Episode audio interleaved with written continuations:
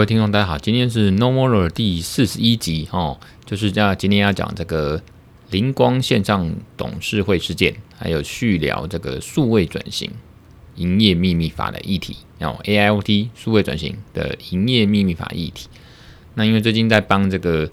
月旦法学杂杂志》哈，就是一个在学术界跟实务界数一数二的一个指标性的啊经典的一个刊物哦，学术期刊。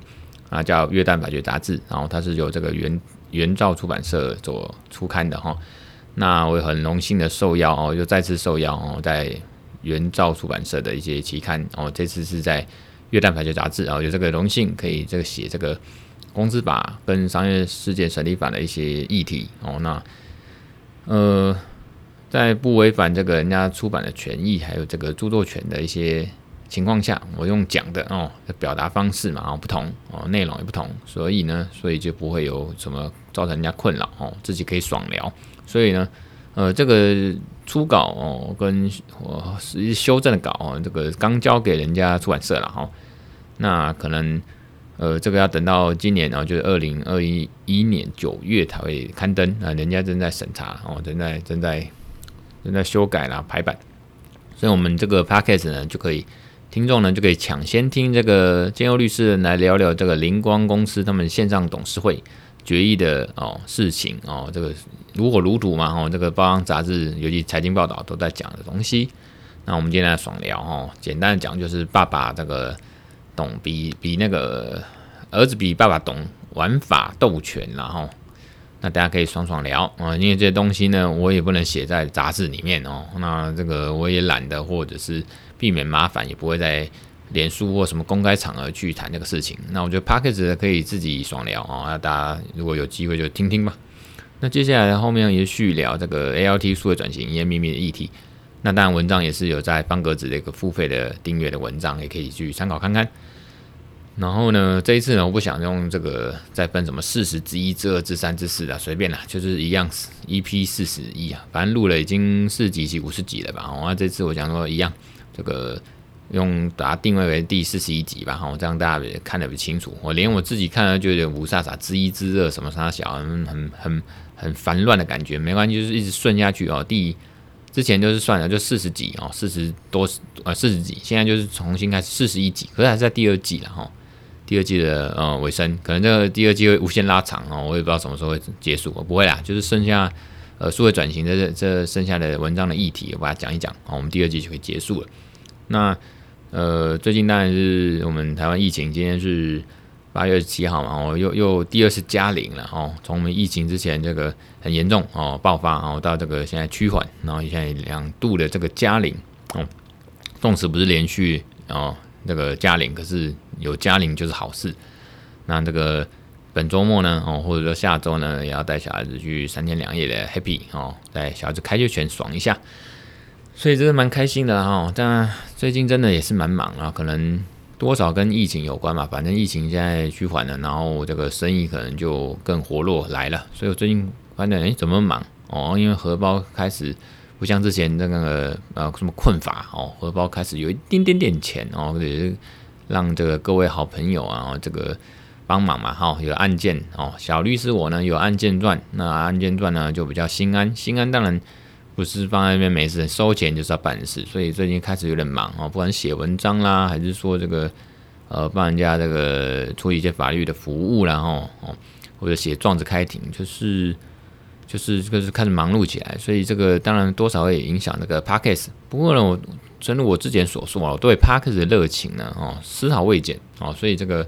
在这个呃周五 Friday night 哦这个。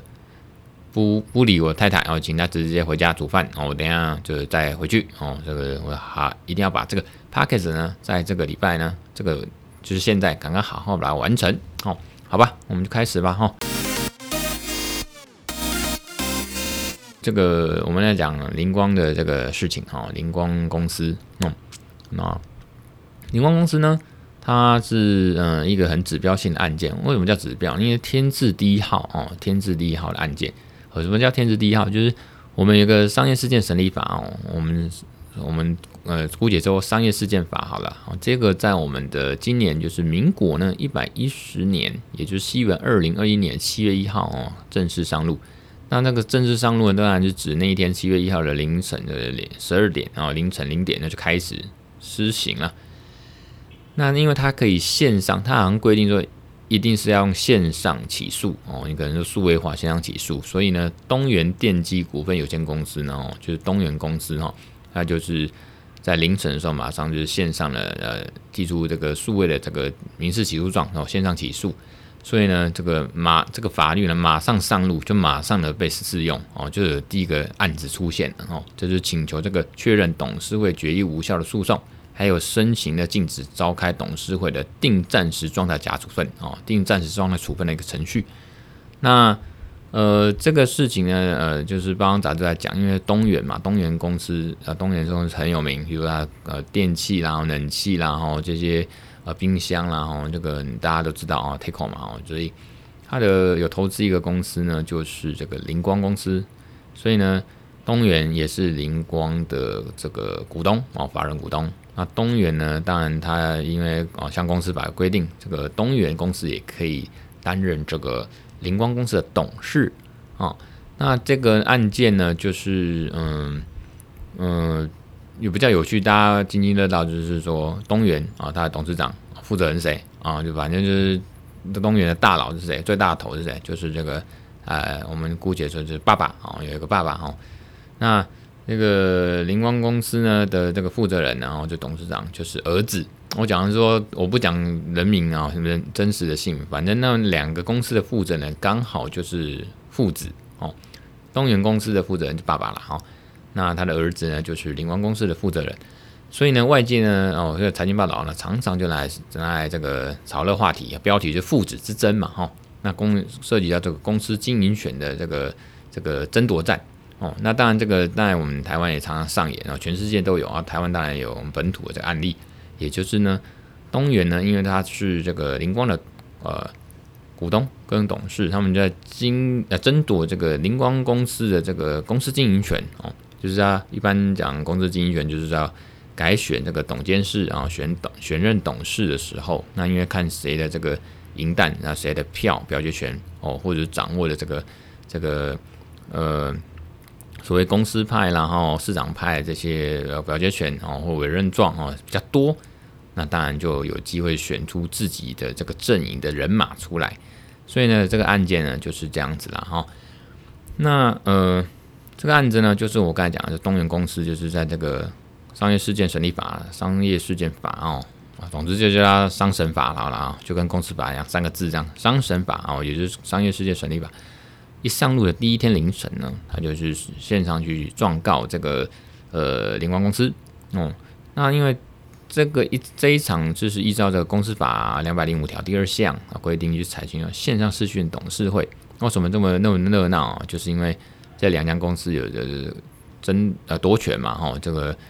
这个夺什么权？经营权争夺了哈。那里面的一些这个法律争点，等下稍微讲。可是主要就是，呃，我觉得灵光公司是比较聪明哈，嗯，那个就是说他会去利用一些呃方法哈啊，比如说这个忽然呃召开这个董事会哦，董事会我们用线上的啊，那线上你知道视讯嘛哈，就是有一些。这个让人家强制下线啊，或者是这个人家消音哦，这个禁止人家发言的一些呃技术性的这个啊功能，那他就是灵光公司呃董事会就开会了啊，就决议说我们把呃股东会开会时间延期哦，延期啊，本来预定的六月二十五号吧，今年六月十五号开股东会啊，延到这个今年的七月九号，那。你看延的目的呢？我猜就是因为多了一点这个时间，那我们灵光公司呢，我们就可以继续去增加自己的一些筹码，或者去去去啊、呃、拉拢一些人马或者资源，然后我猜是这样了哈，合理怀疑。那确实在七月九号的时候就如期展开了啊，反正等下一些法律东西我再讲，就是如期展开，确实以结果论。这个灵光公司他们就大获全胜啊，选出自己的人马，也就是俗称的这个哎经营权争夺啊大胜哦，都是自己的人马。所以呢，嗯、这个这个就是这样啊。那在法律的争点里面呢，法律的争议呢，这些当然我们外行就看热闹哦，就是看这些。但是内行我们看门道。他当然说经营权是用这样子的一个呃董事会的决议啊，我们去把股东会延期啊，争取时间来掌握自己的这个筹码哦。到时候股东会开会哦，就可以旗开全胜。大概所以我们看起来就是灵光呃公司他们就是呃。忌讳玩法斗法啊，夺权哦，这些又很高竿，大概略胜这个东元公司一筹了哈哦，技高一筹。那呃，涉及的法律争点呢，就是说所谓的这个呃，当然就东东元他们其实银弹应该也够哦。你看他们包括说他们的法务人员，我我相信可能是有这个国外留学回来，或者说是呃法学博士啦，或者这个有律师司法官的资格哦。那他们的这个东元的法务呢，就是这个担任这个诉讼代理人啊，就是提告。那他们我猜测啦，哈，业界人士也觉得猜测说，这可能就银，人东元有钱嘛，东元集团有钱，银弹够呢，所以他就这个跟你玩哦。那当然玩爽的，我认为说，当然不不一定提告不一定会输啦，可是哦，这个就是也不一定会赢哦。可是他们就告爽，东元就告爽，就是他们提告呢，哦，就玩嘛，来跟你玩，就是主张说。那两个两个两个呃程序，第一个程序当然就是申请就是说定暂时状态处分，就是说我禁止你灵光公司呢哦如期的哦延期哦，在这个呃今年的七月九号开董事会哦，也就是那当然这个这个这个这个法律要件呢，就是要符合两个，那第一个就是说你们这个两间公司呢到底有没有一个争执的法律关系然哦，就是在争来争去然后。那当然是有了哈，不然告批。那第二个法律要件呢，就是呃，我们有这个定暂时状态的必要哦，就是说我们就是可能有点像保全程序，或者是把它想成有点类似假扣押、假处分，就是说我们防止发生一些比较重大危害啊。如果现在不赶快动起来，或者把它静止起来，然后后面你就算告官司告赢了，没屁用。所以要有符合这些要件，而且你去申请的人哈，你也要有一些。证据，而且要去释明，也就是说解释跟让人家法官明白，要很充分啊。如果你有充没有充分的这个释明呢，那法院就驳回你的申请，而且不能说哦，我准你供担保哦，给担保金，我就觉得你虽然解释的不足，可是你只要给我担保金，我就我就还是帮你做这种保全程序，我帮你去定一个暂时的状态处分是不行的哦。那因为这个这个东西也蛮蛮蛮像。本案诉讼的啊，就是说，他其实所谓的定暂时状态呢，其实是有点像我先把那个诉讼的结果拿来这个申请，然后看能不能直接先给我一个结果哦哦，就像这个呃家事案件哦，我这个我先定暂时状态处分，然后可能就是我希望能够小孩子先跟我住，或者说我先有一个监护权哦。那这个先这个暂时状态。如果说本案诉讼呢，那如果判下来，希望最终结果是这样。所以常常有这种本案诉讼的这种影子或效果，然后在定时暂时状态处分的时候，所以呢，他这种案件也希望让人人应该让人那个两边的当事人可以去陈述意见或辩论，也要有这样机会。所以这个大家就解释，然后我们这个介绍一下这个定暂时状态处分的程序啦，哈。那当然就是因为结论就是东元哦，就是不管是不会玩还是那个嗯有空有银弹，可是就是证据不足哦，他还是说他没办法释明，反正就是在这个夺权的第一战哦就输了哦输了，就是他申请没有过，什么东西没过，就是他无法去禁止人家灵光公司董事会在七月九号召开，所以就这个部分呢，当然灵光公司就。就得逞了哦，就嗯啊，先不管我用语啦，反正就是我尽量客观啊，这个呃去陈述，反正人家就成功了哦。这灵光公司呢，那人家透过这个董事会呢，线上董事会呢，去延期，延什么期？就是股东会延期召开，然后争取自己的这个筹码嘛，还有这个招兵买马权利。那也期望说，在七月九号可以这个。股股东会这个改选董事大获全胜，那也真的如他的这个愿望，还有他的目的了。所以这个第一站呢，哦，这个诉讼啊，这个法律的第一站当然在七月九号呢，哦，呃，在七月七号，人家呃，智商高法院，也就是智慧财产及商业法院，那因为是高等法院嘛，所以一般叫智商高，我们后面就叫智商高嘛，或者叫商业法院。智商高法院呢就裁定下来啊，就是驳回这个这个东元公司的申请。哦，所以东元公司输了嘛，第一站就输了嘛，就是说想要东元公司想要禁止这个呃灵光公司这个召开股东会这个这个目的呢，就就就哦、不成功。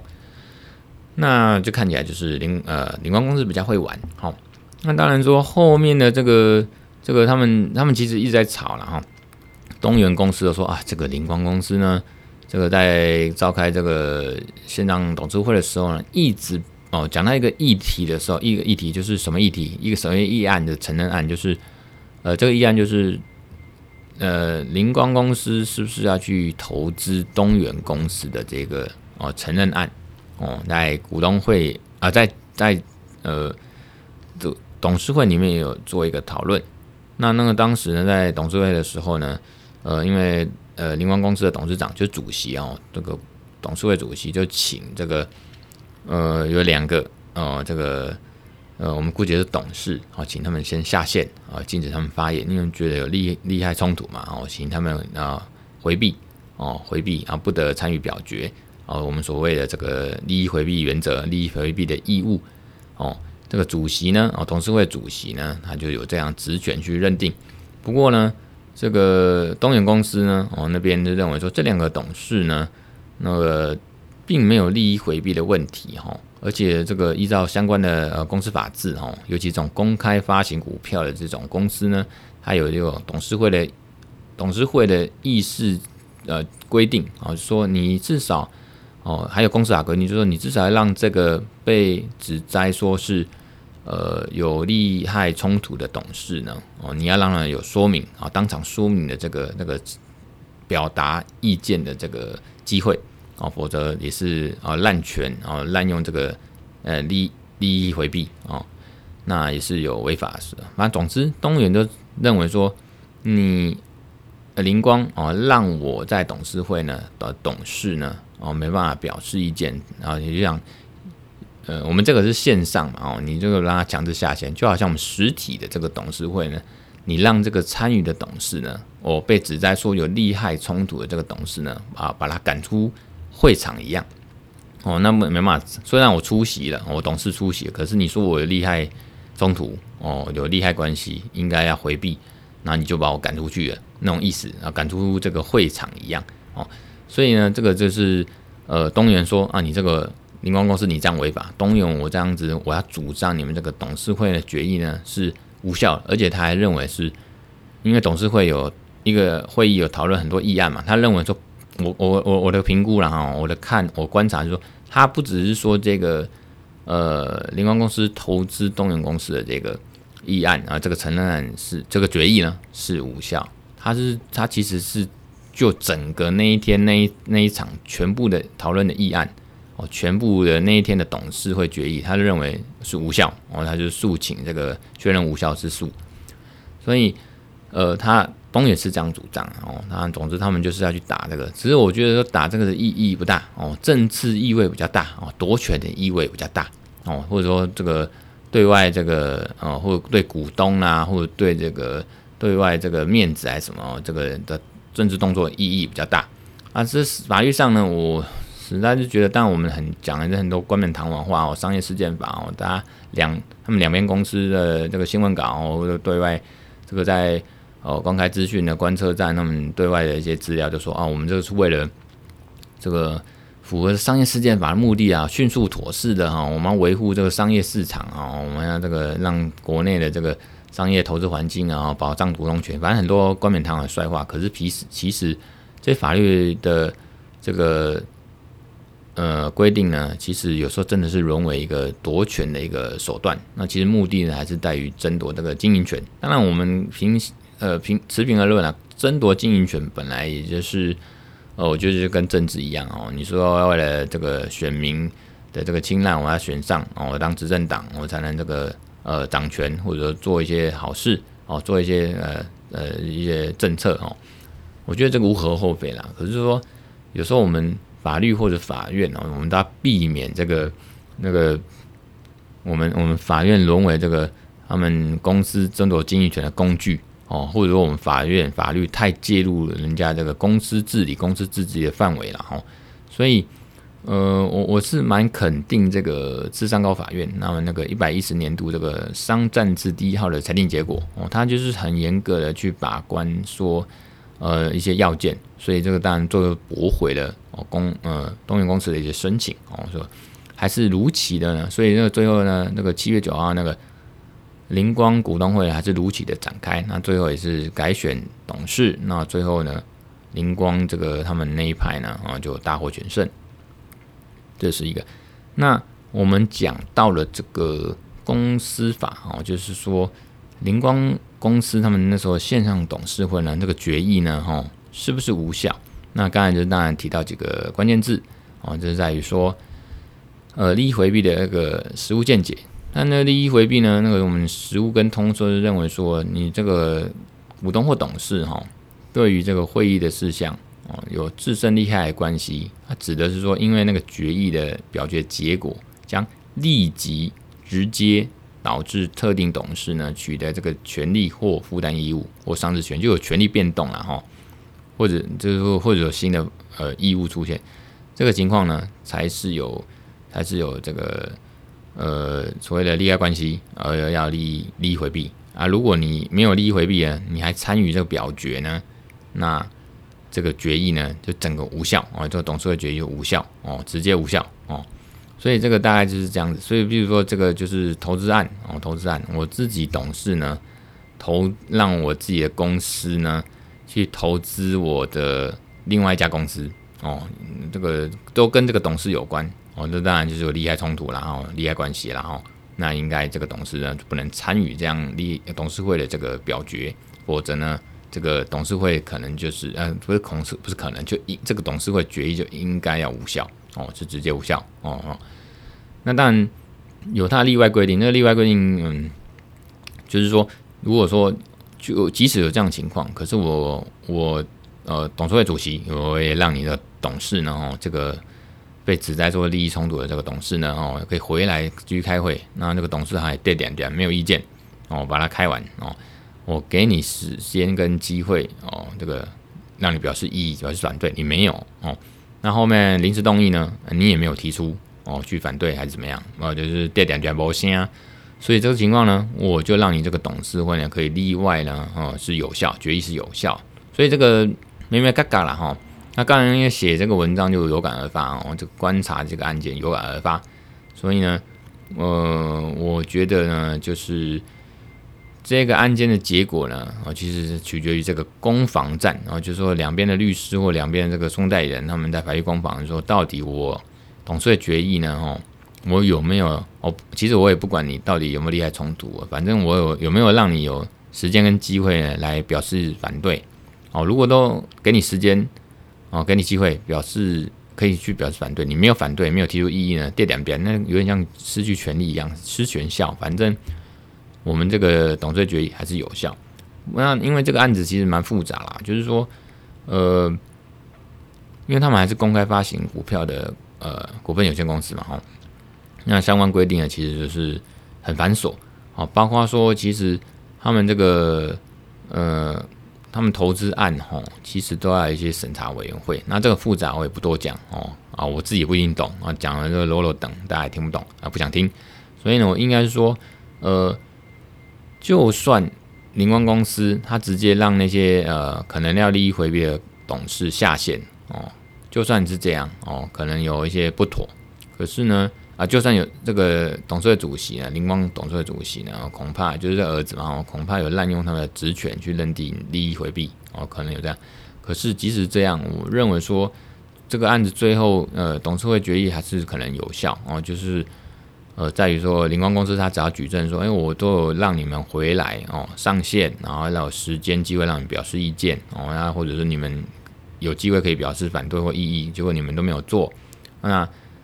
这个董事会的瑕疵呢，就会等于被治愈、被治好了哦，没有瑕疵，所以是有效的。何况是说这个，如果说这个案件呢，其实我们以法，如果是法官我法院，我以这个实质上面来讲，就是说为了维护这个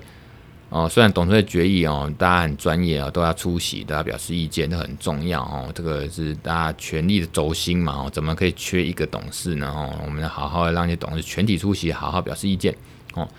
那可是如果说，呃，因为这个有些事情哦，实在是就是说决，如果是决议的结果了，少他有他那没什么差，那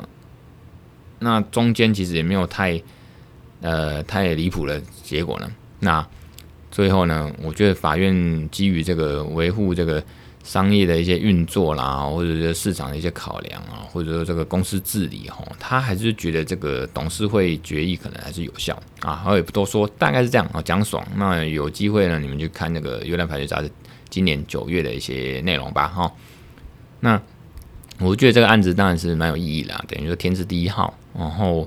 我也有这个荣幸跟机会呢来这个嘴炮或者写这些文章啊，来讲这个案子。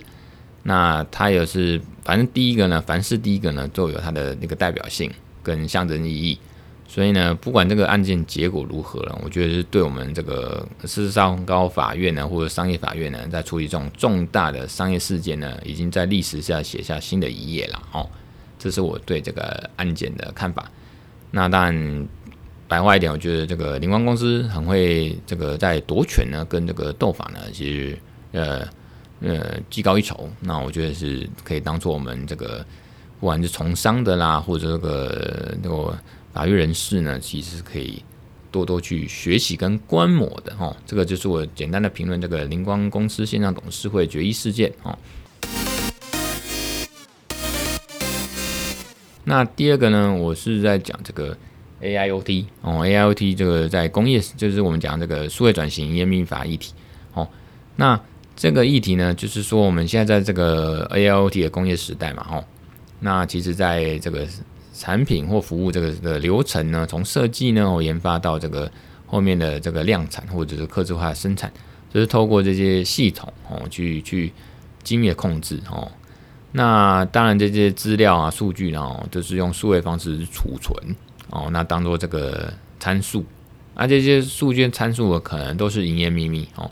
那我们有营业秘密法嘛？营业秘密法里面规定说，这个合理保密的措施，这很重要，因为你没有做这措施呢，其实你就不会叫做营业秘密，你就不会被这个法律给保护了。那我们应该如何去采取一些内部权限的控控管或外部防火墙的机制呢？就是成为这营业。呃，这个机密保护的一个关键啊，比如说你的企业啊，然后个人啊，哦，你应该举证说这些数据哦，规格或参数为什么或如何会变成营业秘密啊？包括你所采取的保护或管制措施是怎么样？我们就以这个现在的工业四点零时代这个智慧工业的情况哦，比如说微软那个哦，Azure 就是 A Z U R E 这个东西啊，这个服务呢，哈，这产品呢，去说去去。嗯，去做一个例子了哈。那这个微软使用这个工具呢，在这个伦敦哦，他们地铁里面其实用大数据预测啊，维护系统去找出说，他们伦敦因为太大了，他们全世界第三大的这个地铁网络哦，至少有四百二十部、二十六部这个电梯，一百六十四啊，一四百二十六部的电扶梯，一百六十四部的电梯哦。那透过这些呃感测器的收集，或者说记录各地铁他们各区域的一些设备。包括讲呃电扶梯啊、电梯的这个使用量的数据啊，含温度、湿度、震动程度，然后他们就是微软去用的 Azure A A Z U R E 啊，A Z U R E 对对，这个机器学习跟大数据分析的技术来预测电梯跟呃电扶梯他们需要保养的时间哦，或者要预防保养的这个维修的这个时间，让我们节省很多的人力哦，或者这个时间哦。那目的当然是维持这个伦敦地铁哈哦，这个能够维持他们平平日的营运。那么那个那个呃达成的人数跟流量实在非常大哦，你不可能就是停了一两天一个礼拜哦，就是就就就像我们这样那个我办公室在这个国父纪念馆站啊，那个捷运的一号出口呢哦，已经修了大半年了哦，那几乎快要修一年，它就是这样，那就影响到这样出入哦的一些。我们就造成很多麻烦，那个那个流量哦，那个乘客数哦，或者是民众乘客这样出入的人数是是受到很大影响。那我们刚才讲啊，营业秘密的关键在于我们这些数据哦哦的规格参数的这个合理保密措施哦。那呃，我们就知道这个所谓的你要称作这个在营业秘密法，你说要称作这个营业秘密或呃商业机密啊、机密资料哦，它必须要有它的呃呃机密性。哦，那这个还有它的价值性啊，比如说我这些要客户名单的身居价值的哦，还有它机密性哦，就是一般人不会知道哦，只有我知道。可是还有一个就是很重要的要件符合呢，第三个要件符合，你才会叫做营业秘密哦，也就是合理保密措施。因为比如说我们这个最常看到就 NDA 哦，这个保密协议，或者是我在这个文件文件上面写一个机密。哦，那我都平常都把它锁在数位的话，锁在云端，锁在这个，或者我的资料夹呢，或者档案打开呢，一定要密码，或者实体的文件呢，我就放在柜子或者保险柜哦，或者说有这个专案的编号密码啊，专特定的人员来保护，这个就是所谓的这个合理保密措施。那你又甚至在实务上，你要去打开，你要去存取，你要去干嘛使用它，都要登记哦，有有一些轨迹或所谓的记录啊，log 这些记录，那。要这样子呢，才能说是营业秘密。那不管我国的这个营业秘密法第二条呢，营业秘密呢，或者是美国营业秘密法所谓商业机密呢，它就是要有这些我刚才讲这些这些至少这些要件或要求。然后，那呃，我我再讲一点这个，可是有些东西哈，这个讲起来真的也是蛮累。我看一下还有什么要讲。呃，我先讲个结论啊，就是说。你必须要采取一些呃内部权限的控管哦，那我们才能把这些这个机密列为哦营业秘密来去保护哦，而且我们要有效的举证我刚才讲的这些保护的方式哦。那我举个例好了，就是说像在美国好了，他们要保护商业机密呢，哦，他们要做一些内部跟外部的保护措施，比如说呢哈，哦听好，就是说与这个合伙人或高级经理啊哦这个进行这个呃这个。我们把秘密讲出去之前，这些呃尽职调查就是滴滴了哈。那或者说跟一些关键的一些呃受托人或这个受雇人员呢，签订保密协议，刚才有讲嘛哦。那或者说我们掌握这个电脑这个网络存取的权限，哦，刚才也讲了设密码哦，或者说哪些人才有权限，然后去打开。那呃有些高度敏感的资料，你要呃锁定密码，然后设定密码哦，限制拷贝，然后就加密的技术。或者对这些资料哦，这个编号，我刚才也讲，我说记录每次的这个发布或者是揭露哈，我都要有记录哦，都要有 log。那所有的这个文件呢，哦，这个都要有机密的字样哦。那或者是相关的标语，譬如说呢，哦，你们可以参考看看哦。就说在这个该商业计划所涵盖的资讯或都是机密资讯哦，为本公司所拟制或属于本公司的资产哦。该资讯仅用于本公司所传递的或揭露的对象哦。未于事前取得本公司书面同意呢，禁止转载或复制该商业计划披露任何内容哦。这样子这些措施啦，哦，越多越好哦。因为实务上，像我之前办过哦，就是检察官他会问这些，他说要有这些呢，我才比较容易当有有这些。要有这些保密措施呢，哦，合理保密措施，我才把它才认定它是营业秘密。否则，如果它不是营业秘密，检察官根本就不想办啊，就觉得就不是营业秘密，那我干嘛办啊？所以呢，台湾这边其实在立法跟实务上，然后也是追随美国法的脚步，所以是像不谋而合，几乎是相同的哈。所以我们做一个总结，就是说，你所谓的营业秘密或机密资讯要保护呢？啊，这些资讯的机密性呢，或安全性呢，是我们大部分那个企业他们基本的预防的基本功哦，或保护措施，基本保护措施。所以你如果真的要得到这个法律去保护商业机密，你一定要对这些资讯保密，而且这需要这些实体哦，或者是资讯科技这种的预防措施，然后包括你说你的建筑物或房间安全呐，然后你的电脑跟网络设备，然后你的合约跟保密协议都要有，然后哦，所以。在这个，不过在这个现在科技这么发达下面哦，员工你如果使用这个自己不安全的一些呃科资讯科技设备啊，或者云端服务备份哦，其实我也很容易让我们那个呃企业或者老板哦，在这个维护呃机密资讯的时候，其实会一个头两个大哈。比如说一个公司哦，我们法律客户、法律顾问客户的公司，他们就是也有云端嘛，云端他们也设这个储存一些出一些资料，数位资料资讯。那他们就设立权限嘛，哦，这个谁哦，主管机关哦，呃，高阶主管才能去这个打开或存取或使用一些文件。那你要密码哦，这密码只有谁持有，那就禁止说你们在公司呢这个以外的地方哦去打开，或者说禁止呢你把这些资料呢这个自己存取在